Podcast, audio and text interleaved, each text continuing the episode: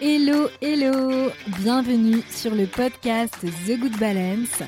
Si tu ne me connais pas, je m'appelle Alexandra Avignon et mon métier, c'est d'accompagner de façon globale, à 360 degrés, de façon holistique, les personnes qui ont des problèmes de peau.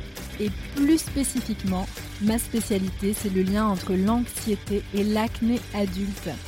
Mon objectif avec ce podcast, ce n'est pas seulement de te parler d'acné, mais c'est tout simplement de te donner mes conseils, mais aussi de te faire part de mes réflexions afin de prendre, de reprendre ton pouvoir personnel, c'est-à-dire le contrôle de ta santé et ainsi devenir la meilleure version de toi-même.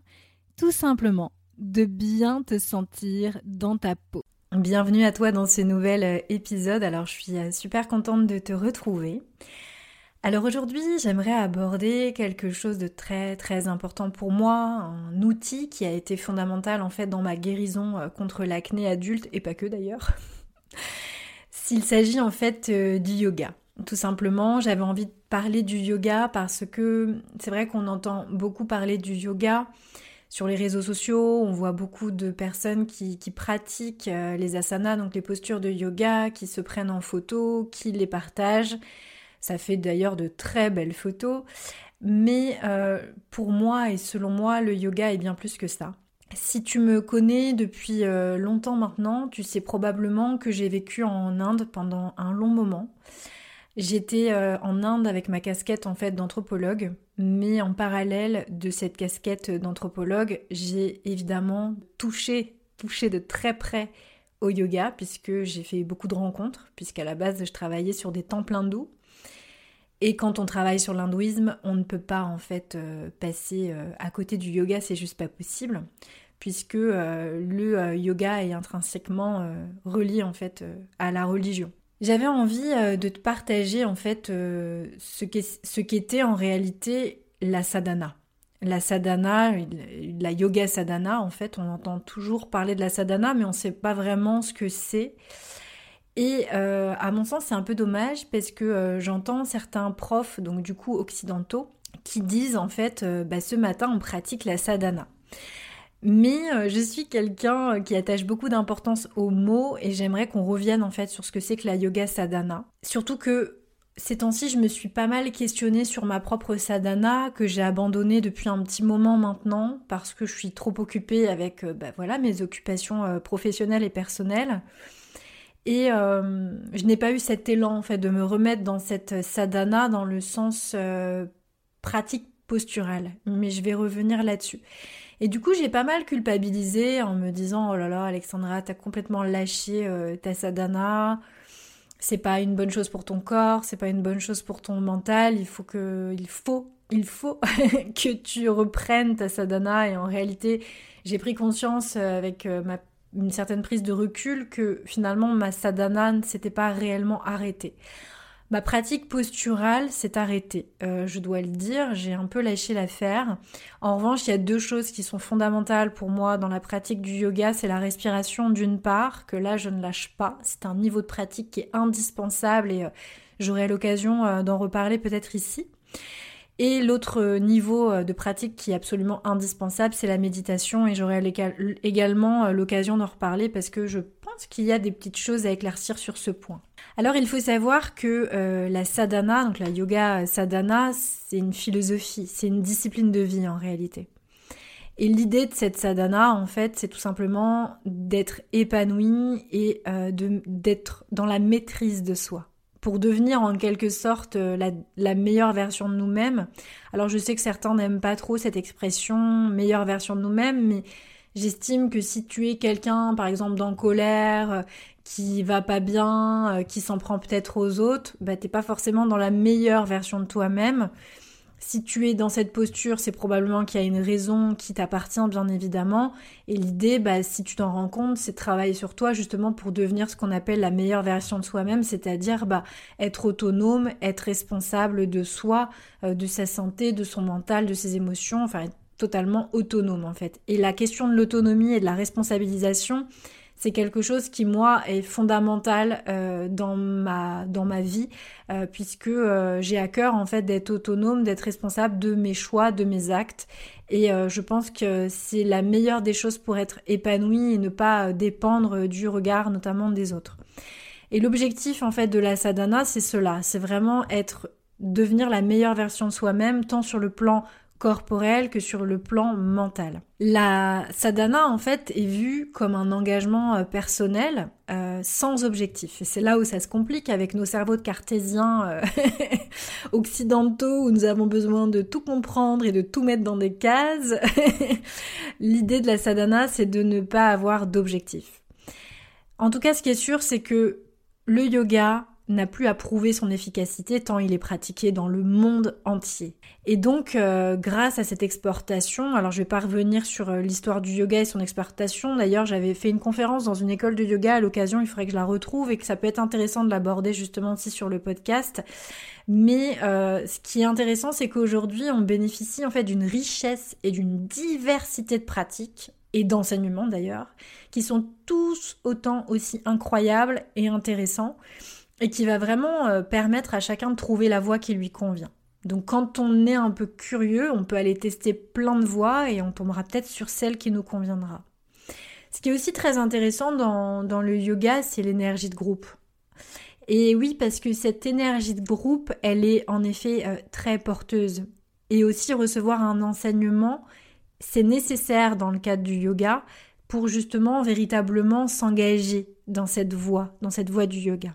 Par contre, il me semble important de rappeler que la sadhana, c'est donc un engagement personnel. C'est un engagement parce que la sadhana, elle nécessite non pas de pratiquer euh, une fois tous les jours ou une fois par semaine, après tout le monde ne sera peut-être pas d'accord avec moi, mm, comme un cours de gym en fait, mais euh, à la base, l'objectif c'est de pratiquer tous les jours. Mais ça passe pas forcément par la pratique posturale en tant que telle, les fameuses asanas. Alors, on peut le faire de manière personnelle, hein, on peut le faire en toute autonomie, on peut même le faire au sein d'un groupe. Comme je disais, c'est toujours très intéressant. Mais l'idée, en fait, c'est pendant ce temps, tous les jours, c'est de se créer un espace pour nous et de se créer un espace qui va nous permettre de nous tourner à l'intérieur de nous-mêmes.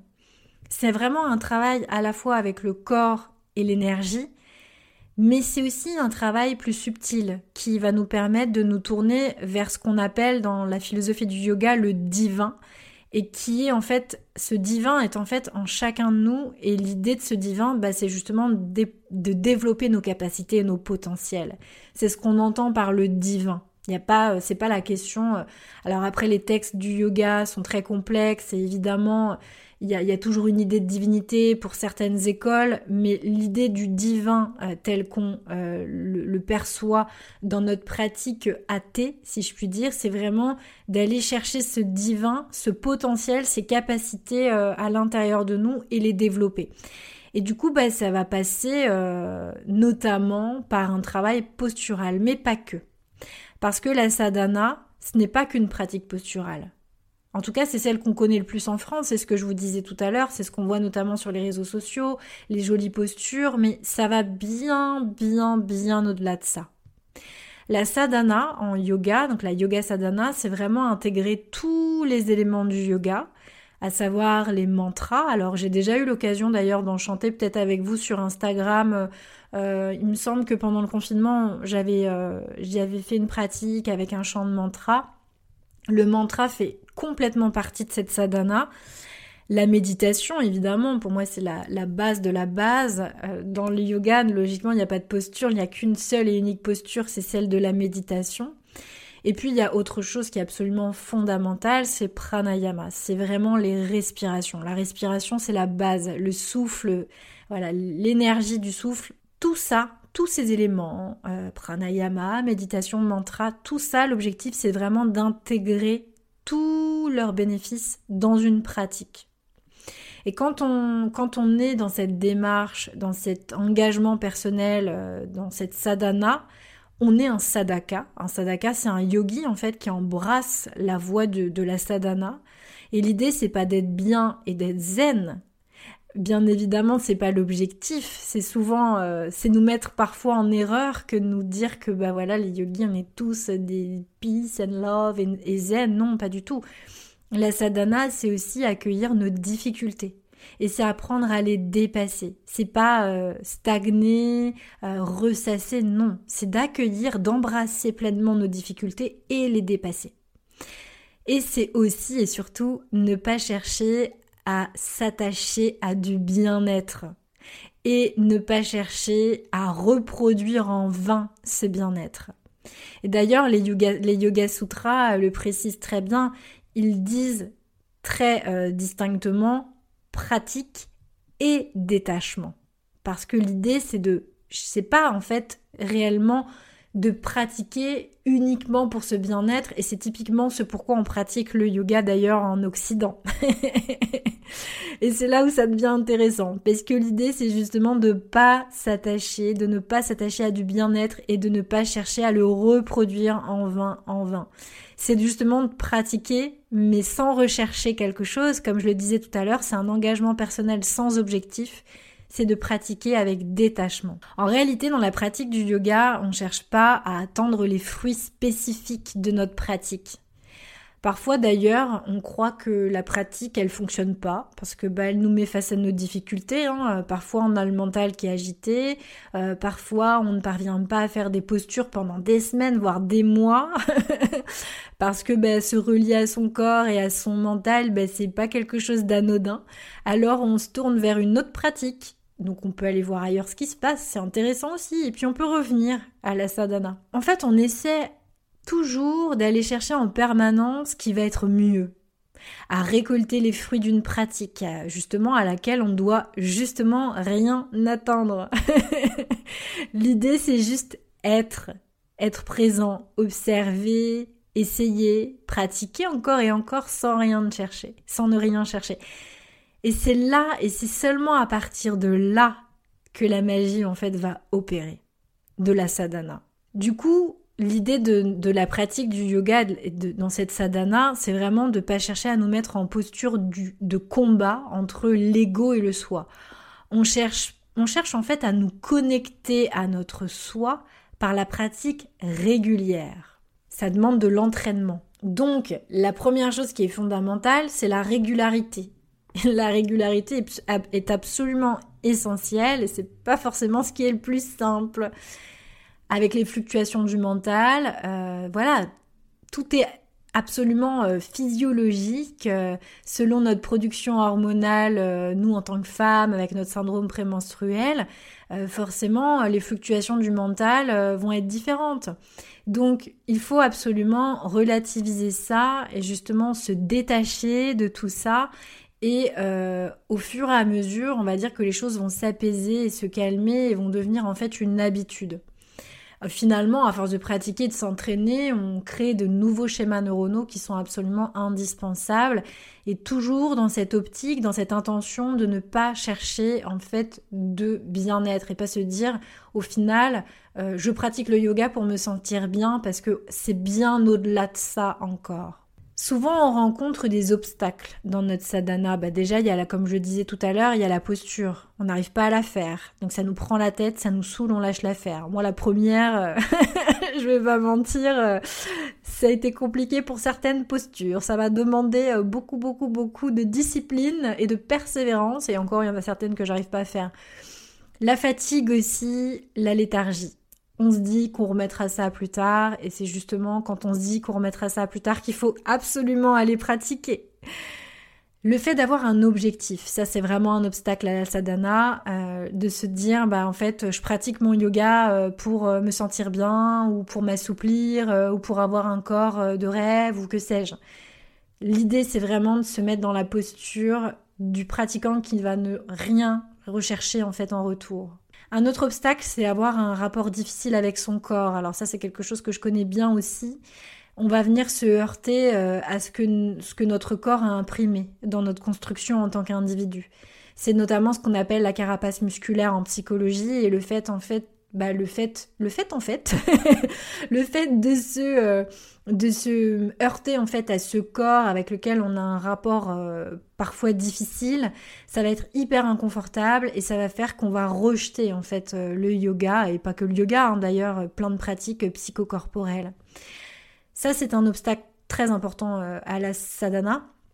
Un autre obstacle, c'est notre état émotionnel le fait de d'avoir une difficulté à gérer nos émotions et la, manifestation en fait de ces émotions. Quand on médite, par exemple, le rythme de la respiration en fait va s'atténuer, va se, baisser avec le rythme cardiaque. Et euh, pour relancer le rythme cardiaque, physiologiquement, on va avoir un pic d'adrénaline qui va le relancer. Donc, quand on a des angoisses, quand on a des peurs, quand on est dans cet instinct de survie, voilà, selon ce qu'on vit, selon dans l'état mental dans lequel on se trouve, si, voilà, comme je le disais, on est, on est angoissé, on a des, des, soucis, on traverse des choses difficiles, et que on est en mode survie en, en, permanence, et que du coup, on a souvent aussi un pic d'adrénaline, eh bien, bah, ça va nous poser un souci en fait, euh, forcément, puisqu'on va les sentir et ça va être hyper inconfortable. On va sentir que notre respiration n'est pas stable, euh, n'est pas régulière et ça, ça va être un obstacle. Donc finalement, les obstacles à la sadhana sont nombreux, hein, tant euh, la posture, la fatigue, le fait de se dire bah, j'ai mis tel objectif dans ma pratique. Alors là, si on mettait l'objectif dans la pratique, on va vite lâcher l'affaire parce qu'on va vite se rendre compte que ben, on l'atteint pas forcément. Le rapport difficile avec son corps et comme je le disais enfin notre état émotionnel qui va être euh, justement en lien avec notre état respiratoire, qui lui-même est en lien avec notre état émotionnel et le fait que la pratique de la méditation et la pratique du yoga justement va abaisser en fait le rythme le rythme cardiaque qui lui justement euh, est peut-être déjà très important selon l'état dans lequel on est. Alors je sais pas si c'est très clair ce que je raconte, mais tout cela, ce sont des obstacles qui font qu'on va rejeter souvent le yoga. Et donc on va pas réussir à rentrer dans une sadhana. La sadhana, c'est une quête de l'éveil, c'est-à-dire euh, une prise de conscience de ce que nous sommes en réalité en tant qu'âme, en tant que personne. Et la pratique quotidienne de la sadhana va avoir un impact très profond euh, en nous euh, sur tous les plans, sur le plan physique, sur le plan physiologique, sur le plan psychologique et sur le plan spirituel. Donc c'est très intéressant euh, de, pratiquer. toujours, si vous n'êtes pas de grands pratiquants ou que vous n'avez jamais pratiqué, vraiment mettez-vous dans la posture voilà, de, de, la personne qui, qui, vient tester sans chercher, sans se mettre des objectifs qui vont être souvent inatteignables. Alors, ce qui est intéressant aussi dans la, pratique de la philosophie du yoga, c'est que on cherche en fait à se libérer de couches d'enveloppe. On appelle ça les koshas. En fait, en yoga, on, estime que nous sommes, que notre âme, en fait, notre âme est recouverte de koshas, donc de couches d'enveloppe, qui vont être des couches euh, de la plus grossière à la plus subtile. Et quand on va venir agir sur notre corps, eh bien, on va venir agir sur ces enveloppes et euh, d'abord sur le premier corps qu'on considère le corps physique, qu'on appelle en fait le corps de nourriture. Ensuite, on va venir euh, travailler sur notre autre enveloppe, donc pranayama kosha, donc le corps énergétique, le corps vital en fait. Ensuite, on va venir toucher au, au manomaya yoga kosha, donc qui va être le corps mental, le corps émotionnel, le corps lié aux sensations.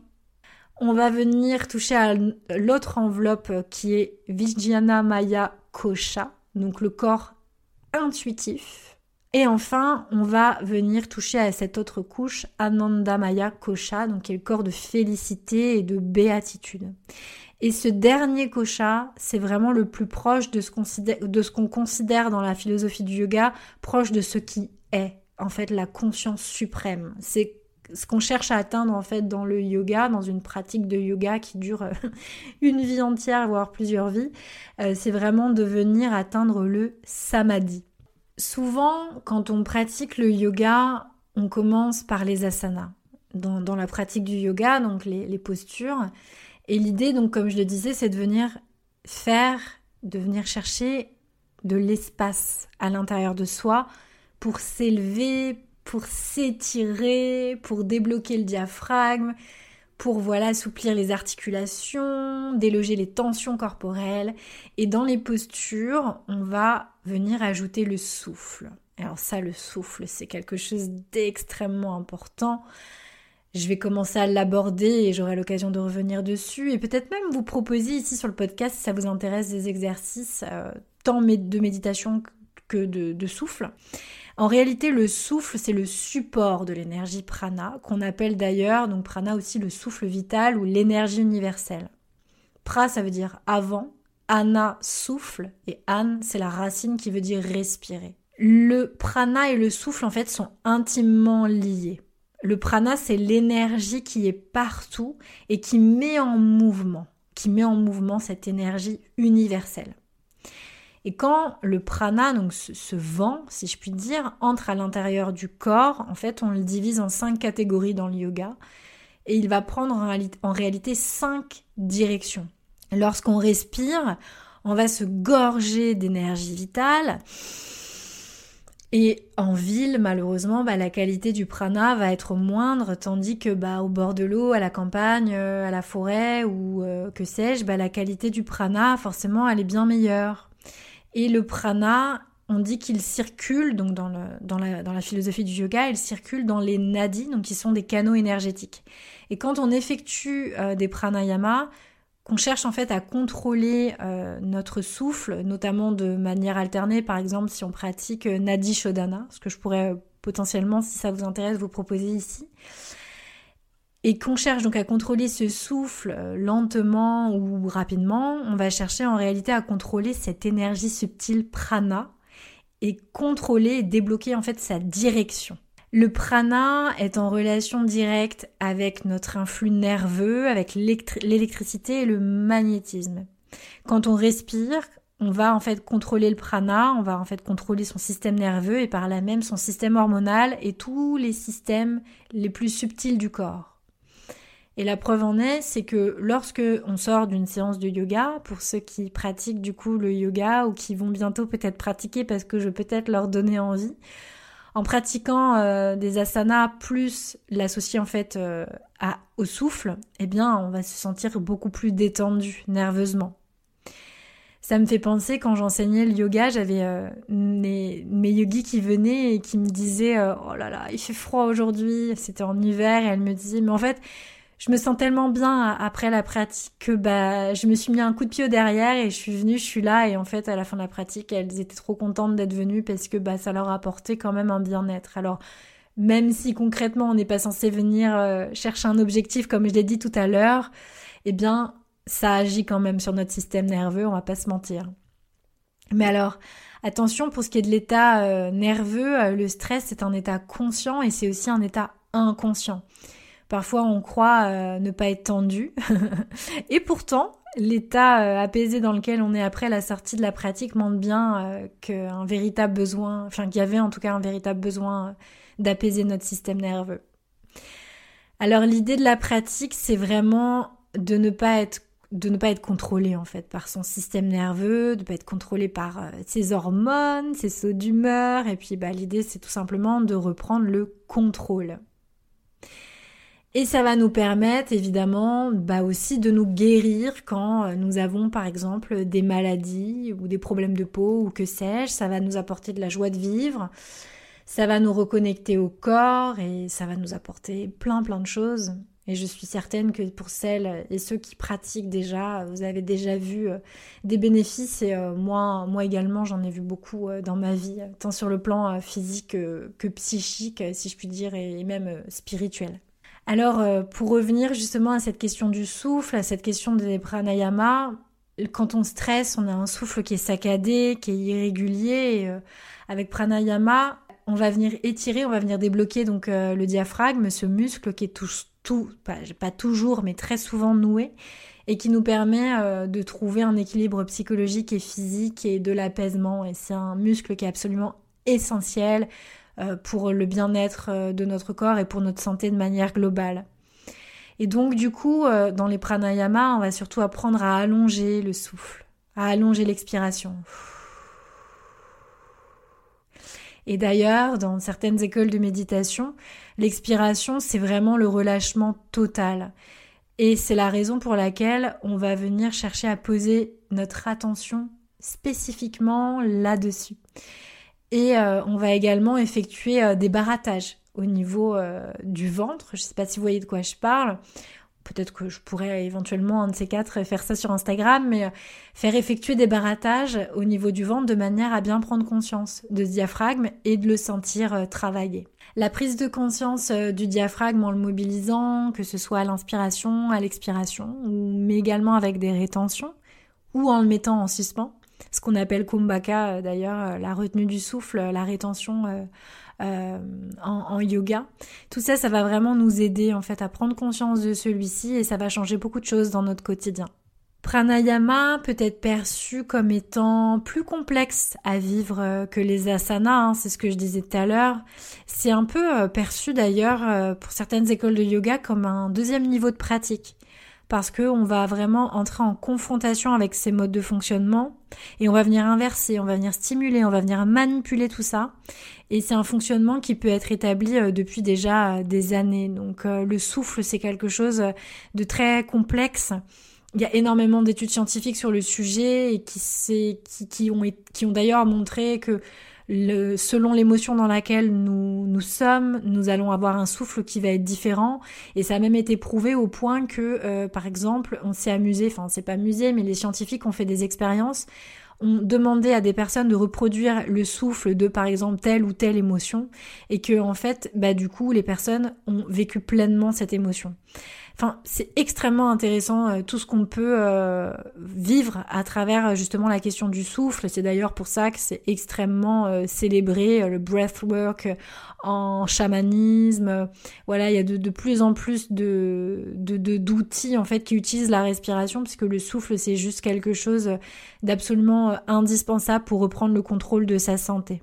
Donc en tout cas, pranayama, enfin le, souffle, la respiration, tout ça, c'est vraiment quelque chose de très complexe et euh, c'est, ça nous, parfois ça nous fait rentrer en confrontation euh, avec nous-mêmes et c'est ok. Et l'idée, c'est vraiment euh, bah, de, de, pratiquer, d'y aller sans jugement et quelle que soit le, la finalité, en quelque sorte, l'idée c'est pas d'y aller avec un objectif, de se dire bon bah là, si je respire, je serai dans tel état. Non, l'idée c'est juste voilà, c'est de de, de, de passer à l'action et de, de passer au-dessus des croyances et vraiment de vivre l'expérience pleinement. Rétablir surtout un fonctionnement euh, respiratoire normal, puisque bah, la respiration diaphragmatique est la respiration la plus naturelle. C'est celle que nous avons euh, quand, quand nous sommes enfants, c'est celle qui nous permet d'oxygéner convenablement notre corps pour justement mobiliser au mieux toutes nos capacités. Enfin, j'avais envie de faire une petite parenthèse. Là, je vous, ai vraiment euh, fait euh, un petit topo euh, très général sur la sadhana. J'aurais pu rentrer encore dans les détails et j'aurai l'occasion de refaire des épisodes si ça vous botte où je parlerai un peu plus de, la méditation. Mais j'avais envie de faire un lien avec le, le lien entre le yoga et l'hypersensibilité parce que euh, vous savez que c'est quelque chose que bah, qui me touche hein, forcément en tant que personne puisque euh, bah, j'accompagne et j'accompagne d'ailleurs beaucoup de femmes qui sont euh, hypersensibles ou alors si elles sont pas hypersensibles, elles ont elles vivent une certaine émotivité, elles ont une certaine sensibilité. Et pour la philosophie du yoga, l'hypersensibilité qui est non contrôlée, elle est perçue justement comme une pathologie. Et euh, comme je l'ai déjà dit d'ailleurs dans un autre épisode de podcast euh, dans lequel je parlais justement de l'hypersensibilité, on considère, et le yoga considère cela, enfin la philosophie du yoga considère cela comme une, inadaptation euh, au monde.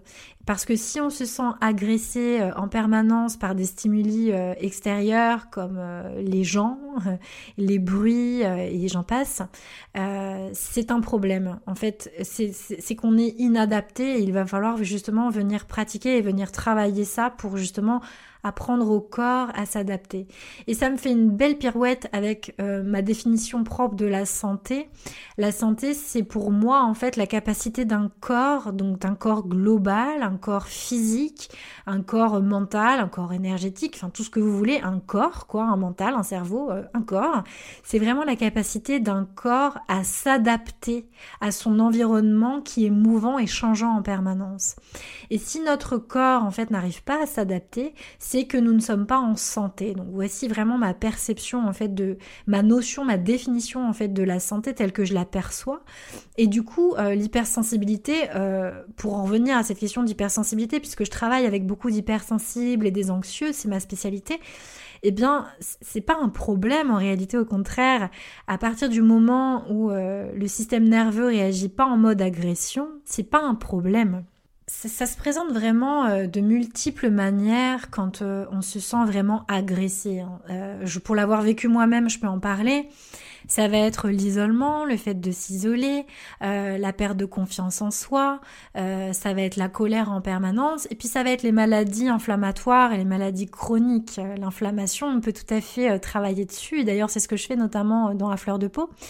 Mais ça va être par exemple bah, les maladies comme la sclérose en plaques, une maladie chronique inflammatoire, ou ça va être par exemple bah, les problèmes de peau, l'acné notamment. Il faut savoir que dans la philosophie du yoga, et c'est une, philosophie que j'embrasse moi-même, même si je suis un peu à l'ouest dans ma sadhana ces derniers temps, même si j'essaie de garder la méditation et, les pranayamas euh, le plus possible, j'avoue que le postural, euh, je l'ai un peu délaissé euh, pour plein de raisons qui, m'appartiennent, mais logiquement, notre perception de tout ce qui nous entoure, elle est, est censée en fait adoucir nos sens. Et en fait, l'idée d'être hyper vigilant, euh, ce n'est pas un problème d'être hypersensible, hyper vigilant. Le problème, c'est quand c'est de l'hypervigilance nerveuse. Et en fait, on peut rééduquer ça et on peut adapter. On peut s'adapter, en fait. C'est pas un problème. Et quand on a réussi à, à rééduquer, à s'adapter, cette on va dire, hyper vigilance nerveuse qui nous met euh, dans des états euh, de maladie chronique euh, ou dans des états psychologiques qui ne sont pas bénéfiques pour nous, eh bien ça va nous empêcher d'être épanouis et, et en fait voilà, voilà d'avoir un épanouissement complet du corps. Donc j'estime que le, yoga, en fait, en cela, nous rend vraiment plus intelligents. Alors je mets des guillemets euh, pour le mot intelligent, mais je, je parle d'intelligence du corps, d'intelligence d'adaptation, intelligence dans le sens où on va en fait garder notre sensibilité. Mais en fait, l'idée, c'est de ne plus être en réaction. Je crois que c'est ça en fait le truc le plus important, c'est que on n'est plus plus en réaction, on est adapté. Et c'est en fait le but finalement, je pense, de toutes les thérapies psychocorporelles. Et c'est en cela que moi j'ai trouvé en fait mon équilibre grâce au yoga et pas que d'ailleurs. Euh, je parlerai des autres outils prochainement si ça vous intéresse. Mais l'idée d'une sadhana, c'est vraiment de mettre tous nos efforts pour nous transformer finalement psychiquement et mentalement sans véritablement se fixer des objectifs. Et l'impact de cette transformation, elle va se voir tant au niveau du corps physique, mais donc au niveau euh, moral, psychique. Et c'est pour ça que l'idée, c'est vraiment de s'entraîner encore et encore. Et je sais très bien que c'est une pratique, ça peut paraître un peu euh, mystique pour certaines personnes, et ça peut être, euh, on a un peu du mal à adhérer et à cette à tout cela et c'est vraiment la raison pour laquelle je voulais faire cet épisode parce que je voulais un peu démystifier tout ça et montrer en fait quel est l'objectif et comment l'intégrer dans son quotidien et comment justement le lier en fait à la santé de manière générale et comment le lier en fait à des problèmes notamment d'hypersensibilité ou d'anxiété. Et en fait, cette pratique, à force de s'entraîner, elle va permettre, bah voilà, de se concentrer, de réaliser plus de choses, de participer au bonheur de notre corps et de lui offrir euh, uniquement ce dont il a besoin pour vivre et euh, devenir justement, et j'en reviens à ce que je disais au début euh, de l'épisode, devenir vraiment la meilleure version de nous-mêmes.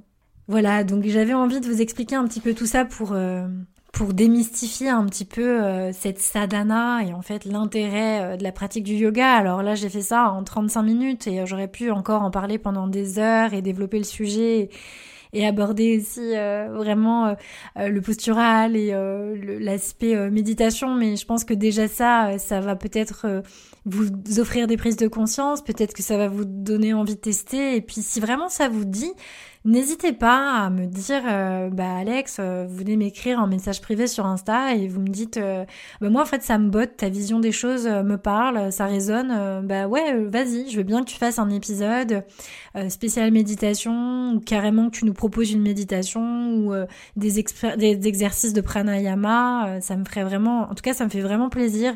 Si je peux vous partager ça et que le, podcast peut être utile pour vous pour ça, et eh ben Franchement, je le ferai, c'est dans mes possibilités, donc euh, autant que je vous offre ces moments-là si je le peux.